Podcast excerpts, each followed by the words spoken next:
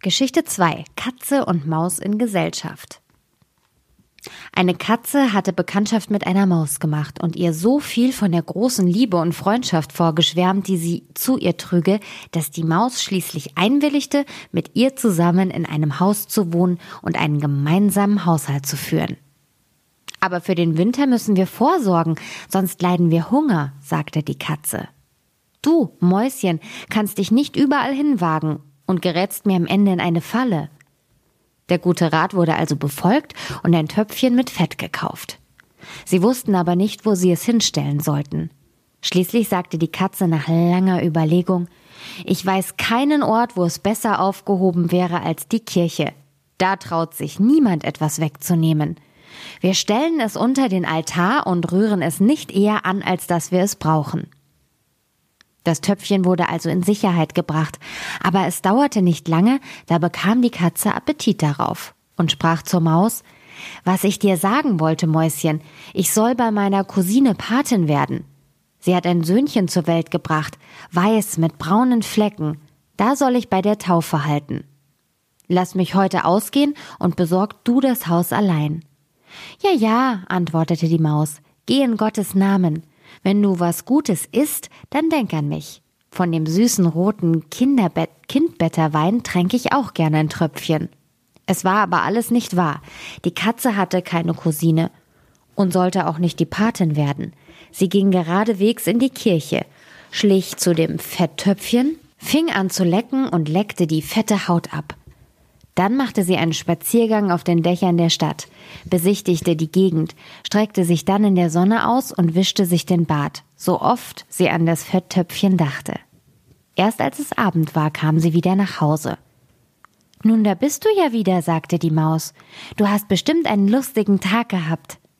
Es ging gut an, antwortete die Katze. Was hat denn das Kind für einen Namen bekommen? fragte die Maus. Haut ab, sagte die Katze ganz trocken. Haut ab, rief die Maus. Das ist ja ein wunderlicher und seltsamer Name, in der ihr eure Familie gebräuchlich. Das ist ja ein wunderlicher und seltsamer Name. Ist der in eurer Familie gebräuchlich? Was ist da weiter dran? sagte die Katze. Er ist nicht schlechter als Bröseldieb, wie deine Paten heißen. Nicht lange danach bekam die Katze wieder großen Appetit.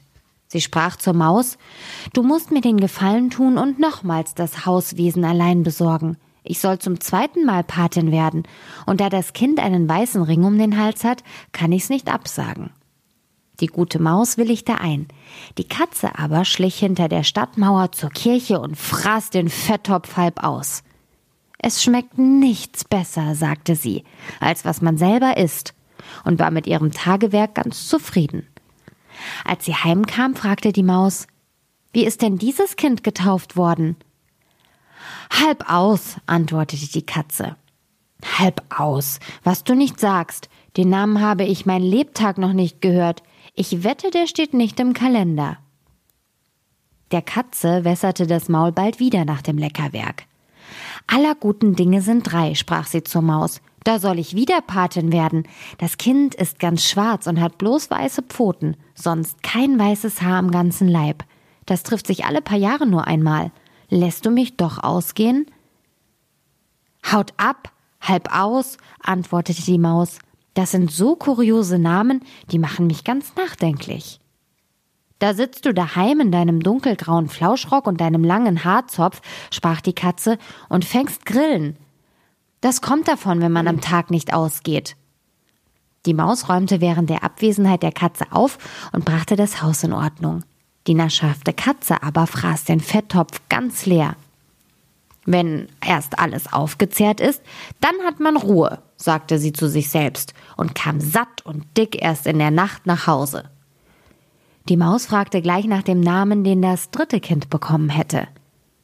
Er wird dir wohl auch nicht gefallen, sagte die Katze. Er heißt ganz aus. Ganz aus? rief die Maus.